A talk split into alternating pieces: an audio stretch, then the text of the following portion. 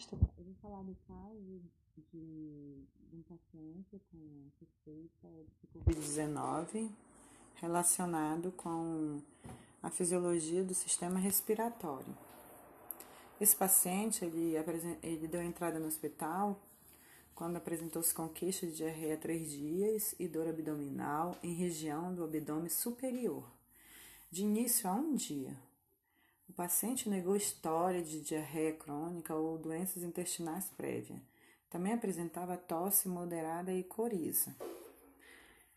E devido aos sintomas, ele foi logo isolado e considerado suspeito do Covid-19. Foi-lhe pedido os exames do qual chegaram os resultados, é, alterações laboratoriais e de imagens e hemograma. E apareceu a leucopenia, né? E na tomografia de tórax é, deu opacidade periférica em vidro fosco no pulmão esquerdo. E devido aos resultados apresentados, o paciente foi considerado como caso altamente suspeito de Covid-19. E também nas duas amostras de suave que foram colhidas desse paciente, ambos os testes deram positivos e o paciente foi diagnosticado com pneumonia por Covid-19. Então, mediante aos resultados dos exames, as alterações, o exame de imagem que deu é, a opacidade periférica em vidro fosco no pulmão direito, que também é um dos motivos no qual é, for, houve o diagnóstico do paciente, esse paciente já foi imediatamente, né, é, internado, isolado e levado para tratamento da Covid-19.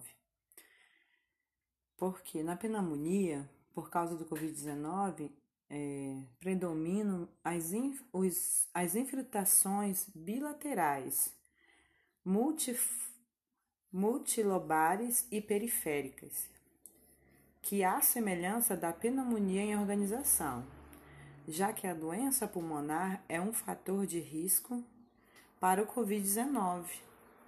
Então, a, o, a Covid-19, o vírus, ele ataca principalmente os pulmões, né? E vai infiltrando e causando a inflamação e infecção, infec, infecção pulmonar.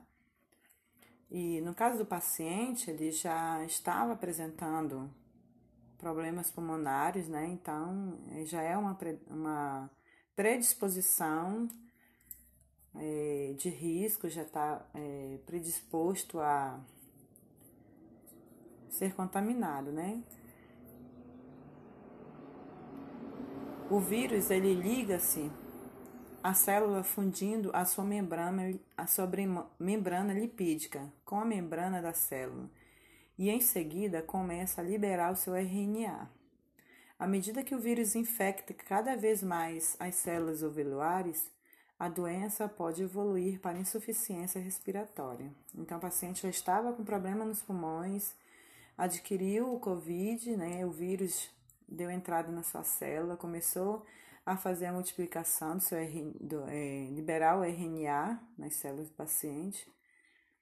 E à medida que ele infectou né, cada vez mais as células alveolares, a doença é, ela pode vir a evoluir e até chegar a uma insuficiência respiratória grave ou até, até mesmo levar à morte. Então, este receptor ele é encontrado abundantemente nas células pulmonares, mas não apenas nelas, já que receptor ACE2 é também expresso nas células epiteliais do estômago, do esôfago, ilho e cólon. Aqui, então, estaria a hipótese teórica que explicaria os sintomas gastrointestinais como principal manifestação do paciente infectado pelo Covid-19. É, já que o receptor ACE2, ele também ele é expresso nas células epiteliais do esôfago, ilho e cólon. Então, ele vai prejudicar também estas células. E isso explicaria, né, os sintomas gastrointestinais e as principais manifestações do paciente infectado, que foi a queixa de diarreia por três dias já e dor abdominal. Né? Isso explicaria.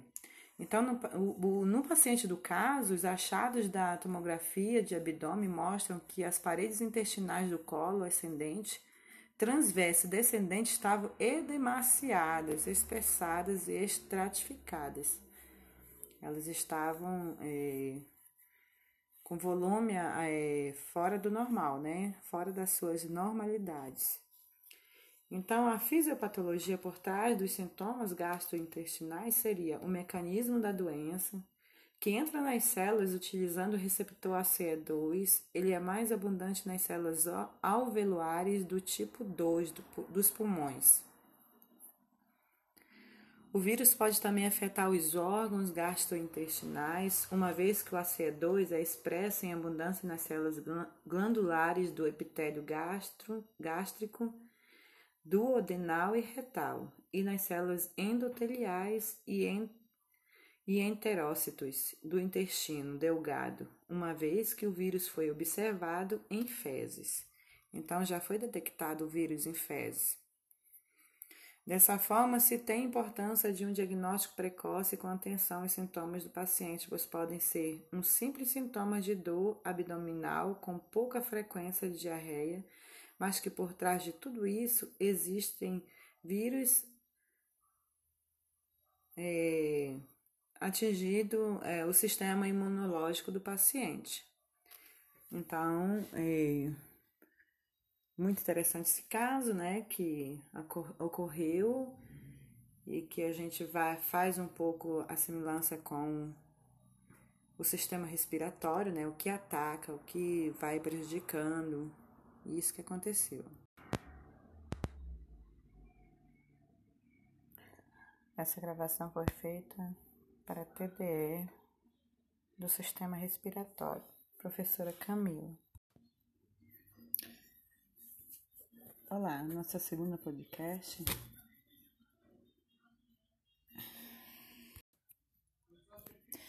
Boa tarde.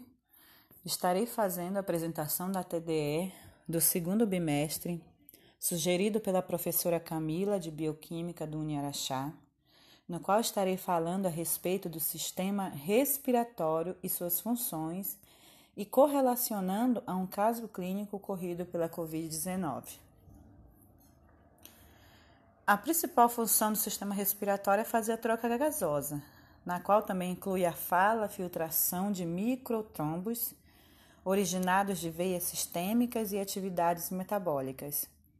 O trato respiratório superior e as vias aéreas têm a função de condicionamento do ar, aquecimento, filtração e umidificação do ar inspirado. No transporte de gases respiratórios, o transporte do gás oxigênio está a cargo da hemoglobina, proteína presente nas hemácias, Cada molécula de hemoglobina combina-se com quatro moléculas de, de gás oxigênio, formando o oxi, oxihemoglobina. Nos alvéolos pulmonares, o gás oxigênio do ar difunde-se para os capilares sanguíneos e penetra nas hemácias, onde se combina com a hemoglobina, enquanto o gás carbônico é liberado para o ar, pelo processo chamado hematose. E esse processo é nada mais nada menos do que a troca de gás oxigênio por gás carbônico nos alvéolos. Nos tecidos ocorre um processo inverso.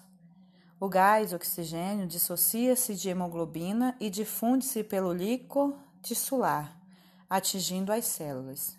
A maior parte do gás carbônico liberado pelas células no líquido tissular penetra nas hemácias e reage com água formando ácido carbônico, que logo se dissocia e dá origem a íons H+, e bicarbonato. Difunde-se para o plasma sanguíneo, onde ajudam a manter o grau de acidez do sangue. O aumento da concentração do gás carbônico desloca a reação para a direita, enquanto a sua redução desloca para a esquerda. Dessa forma, o aumento de concentração de CO2 no sangue provoca aumento de íons H+, e o plasma tende ao pH ácido. Se a concentração de CO2 diminui o pH do plasma sanguíneo, tende a se tornar mais básico ou alcalino. Se o pH está abaixo do normal, o centro respiratório é excitado, aumentando a frequência e amplitude dos movimentos respiratórios. O aumento da ventilação pulmonar determina eliminação de maior quantidade de CO2, o que eleva o pH do plasma ao seu valor normal. Caso o pH do plasma esteja acima do normal, o centro respiratório é deprimido, diminuindo a frequência e amplitude dos movimentos respiratórios.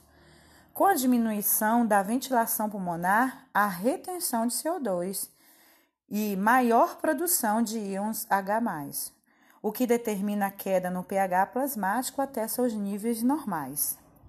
Existem algumas ocasiões em que a concentração de oxigênio nos alvéolos cai a valores muito baixos. Isso ocorre especialmente quando se sobe a lugares muito altos, onde a pressão de oxigênio é muito baixa, ou quando uma pessoa contrai a pneumonia ou alguma outra doença que reduza o oxigênio nos alvéolos. Sobre tais condições, quimiorreceptores das artérias carótida e aorta são estimulados e enviam sinais pelos nervos vago e glossofaríngeo, estimulando os centros respiratórios no sentido de aumentar a ventilação pulmonar, e dessa forma podemos dizer que a pressão de oxigênio com valores mais baixos indica que o paciente pode estar com pneumonia. O caso clínico. É um paciente que apresentou-se com queixa de diarreia há três dias, com dor abdominal em região de abdômen superior, de início a um dia. Esse paciente negou história de diarreia crônica e doença intestinal prévia. Também apresentava tosse moderada e coriza. Devido aos sintomas, ele foi logo isolado e considerado suspeito de Covid-19. Foi-lhe pedido os exames, do qual chegaram os resultados alterações laboratoriais e de imagens hemograma, apresentou leucopenia. Na tomografia de tórax, apresentou opacidade periférica in vitro fosco no pulmão esquerdo.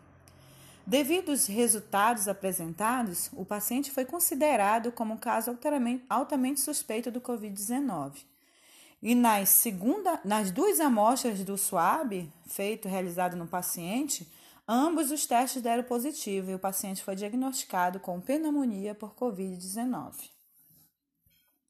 Na pneumonia por Covid-19, predominam as infiltrações bilaterais, multi, multilobares e periféricos, que há semelhança de pneumonia em organização.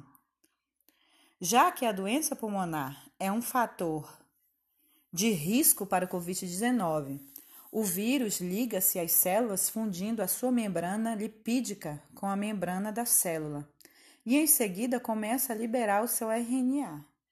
À medida que o vírus infecta cada vez mais as células alveolares, a doença pode evoluir para insuficiência respiratória, que foi no caso do paciente.